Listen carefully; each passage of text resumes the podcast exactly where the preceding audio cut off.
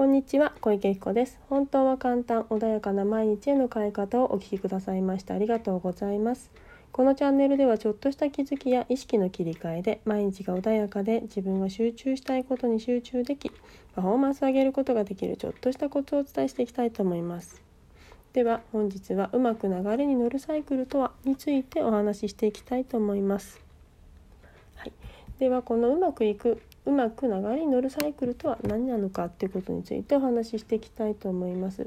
でこちらのサイクルなんですけれども、えーと、世界的権威のですねあのティブ・ハウルボムクリス・ハルボム夫妻の考案したサイクルをご説明していきたいと思います。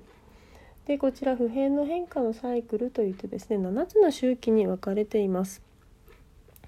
では、えっと、1つ目から言っていきますと想像例えばね木を思い浮かべていただければいいかなと木でもねあのお花でも何でもいいんですけども最初に芽を出しますよね。何でも生物っていうもの何か物事の起こりの時っていうのは想像っていう世界があります。芽を出すことによって生まれますよね。で会社もそうですよね。生まれる。最初にそう創設するっていう世界から入っていくと思うんですけどもそのね木でいう芽が出た時でこれを想像と言いますそして次に木はどんどんどんどん成長することによって例えば葉っぱだったら若葉が芽生えてどんどんどんどん成長していくこれを成長の時期成長の期間ですね成長と言います。でだんだんだんだん若葉も成長さらに大きく成長して成熟、えー、と緑の葉っぱがねどんどんどんどん強くなってすごくねいい状態になってきますね。安定してでその時代を成熟だったり複雑っていう言い方をしますね。でそうするとまた成熟していくと次第に何か木のね葉っぱが多くなりすぎて影ができたりして葉っぱに栄養がいかない場所も出てくるようになる。それを動乱の時期というふうにね言っていますね。でそしてどんどんどんどん動乱の時期が過ぎると葉っぱねいろんなものが機能しなくなってカオスの状態に入っていく、まあ、カオスですね。つまりね。カオスっていう状態に入ってきます。そして今度は何が起きるかっていうと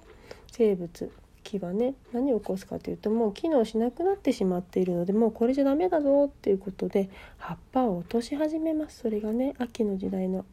あの枯れ葉が落ちていきますよね。黄色くなった葉っぱがどんどんどんどん落ちていきます。そして葉っぱがどんどんどんどん落ちると今度は冬の時代にやってきますね。木のしっかりと全部葉を落とした時に今まで使ったエネルギーをもう一度蓄えましょう。ちょっとお休みしてエネルギーを改めてエネルギーを蓄えましょうということで瞑想休眠というようなね時代に分かれていく。創造成長成熟複雑。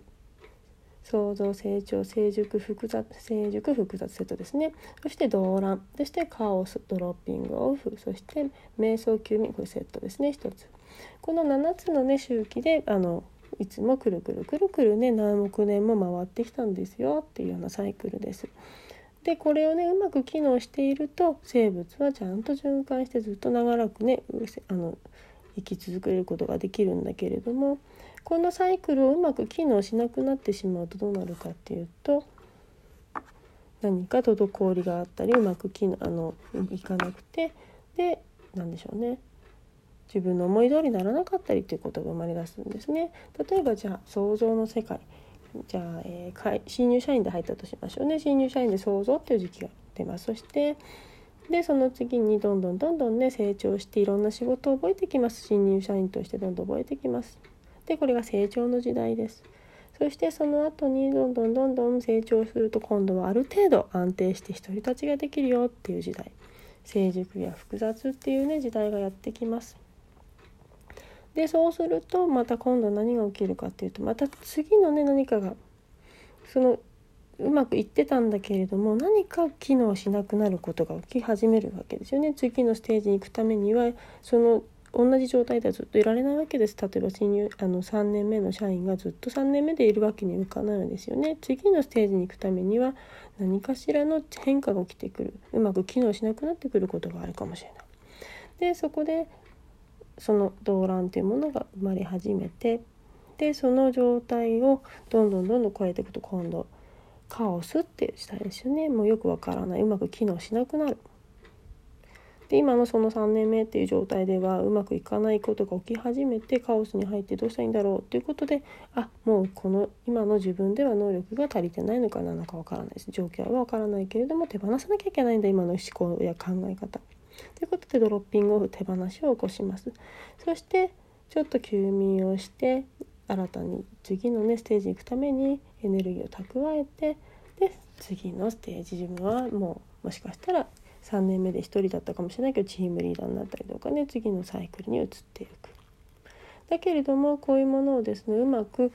あの今はねちゃんとカオスもとって手放しも起こしてでちゃんとサイクルが回ってましたけれども人間っていうのはねなかなか自分の今あること今の思考だったりというのを手放すことが苦手です。なので例えばですねいつも同じことを繰り返す方っていると思う同じねあのなんだろう悩みだったりとか同じ失敗を繰り返す方っていうのはいるかと思うんだけれどもそういう時っていうのは想像や成長や成熟まあここまではいいのかもしれません。で動乱が起きた時例えば何かうまくいかなくなっちゃった。恋人と喧嘩をした。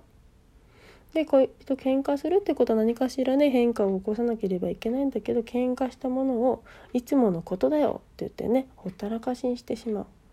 そうすると実はもういつもの変化じゃないかもしれないんですよね。ぐっちゃぐちゃになっちゃってあなたはいつもそうなのよとかいうね会話になっちゃったりしてね。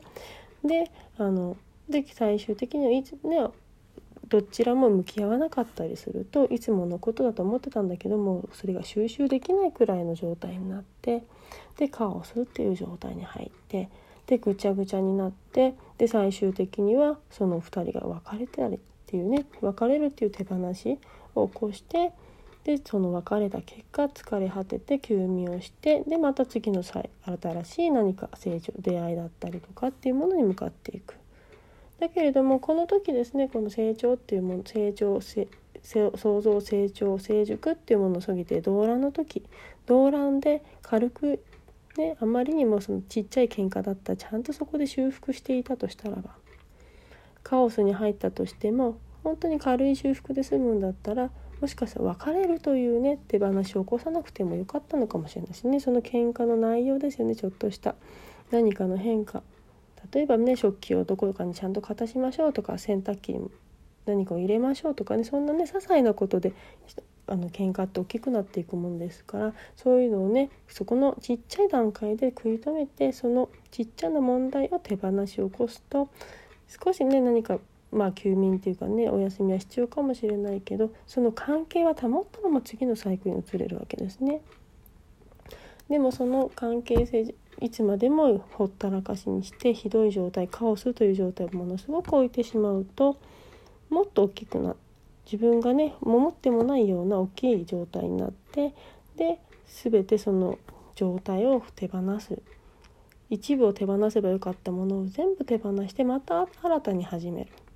っていうで新たに始めてまた疲れてでも全然全く成長の成長というかその次のサイクルに行かないので年輪がねいつまでたっても大きくならないよっていうような状態が続いてしまうのかもしれないですよね。で企業でもそうですよねうまくいって企業を設立しますで成長します。でうまくいって安定してきます。ところが例えばねそうなんだろう企業で不正とかが大きくなった会社です不正とかが始まっちゃうかもしれないですよね。で不正ちょっとねちょっとした不正だった早く未然にカオスに入ってね、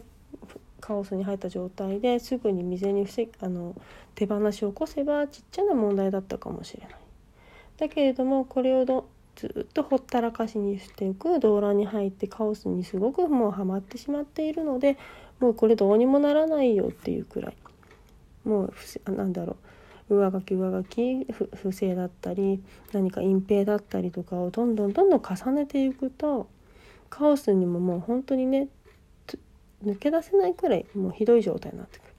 そうすると何をしなきゃいけないかというとこの手放しの時に会社自体を倒産させなきゃいけないことになるかもしれないわけですよね。でそしてもう会社が倒産してで休みして新たな会社を作るかもしくは違う人生を読むのか。でこういうのこういうことしてしまうと結構体力いると思うんですよね。なのでその前にあの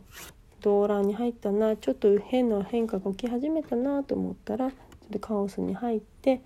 その変化なんだろう小さい状態であまり大きい状態にしないで手放しを起こす喧嘩でもそうですよねあとはその仕事でも問題を抱える前に溜め込む前にちょっとした状態で手放しを起こす。一日の中では何かっていうとじゃあ朝朝だけでも考えても朝いつも想像の時間起きますよね。で成長。で準備をしてで準備万端になって会社に行こうと思うんだけれどもダラダラダラダラして何かいつもより遅い時間になってしまってでもまだ大丈夫まだ大丈夫って言ってね準備ダラダラテレビを見たりしているとしまいには遅刻しちゃうよなんていうねこんなサイクルも生まれてくるんですよね。なのでこのね自分の中でいつもと違ったいつも何かうまくいかないっていう時はこのサイクルの中でうまくいってないのにほったらかしにしていることがないかないだろうかっていうのをねちょっと意識して考えてみたらいいかなと思います。自分でついついなんかいつも同じことが起きる時ってどんな風なサイクルで回ってるんだろうかって喧嘩し例えばね喧嘩していつもすぐ別れちゃうよとかだったらその喧嘩した時に喧嘩の大きさだったりとかもしくは自分がそのなんだろうな自分の対応がいつも一辺倒だったりとか相手にすぐ怒ってしまったりとかっていうんであればその怒ってる何かを手放しっ